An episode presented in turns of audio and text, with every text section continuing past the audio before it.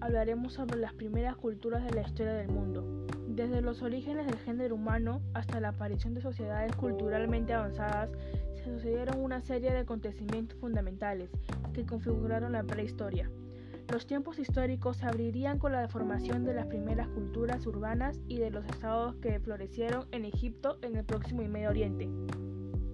La extinción de la prehistoria abarca prácticamente toda la evolución del género desde sus orígenes hasta la adopción de la escritura.